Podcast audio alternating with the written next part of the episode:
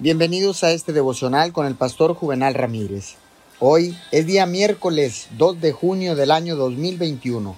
La palabra dice en el libro de Isaías capítulo 6, verso 8. Entonces oí la voz del Señor que decía, ¿a quién enviaré? ¿Quién irá por nosotros? Y respondí, aquí estoy, envíame a mí. Muchas veces nos centramos en nuestras debilidades preocupados de que de alguna manera nos descalifiquen para hacer algo por Dios. Pero no tiene que preocuparse por sus debilidades, porque éstas no sorprenden a Dios.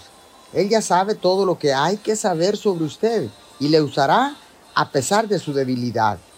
Dios no está buscando nuestra capacidad, está buscando nuestra disponibilidad. En lugar de levantarse cada mañana pensando en lo que no puede hacer, tómese un tiempo con el Señor y dígale, aquí estoy, Señor. ¿Hay algo que quieras que haga hoy?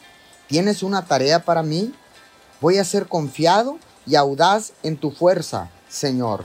Estoy disponible para lo que sea que tú hayas planeado para mí.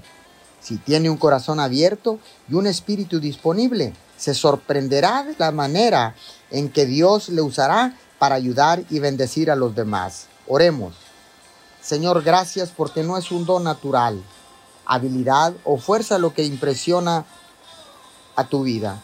Él está buscando a aquellos cuyos corazones estén totalmente disponibles para Él. En el nombre de Jesús, amén y amén.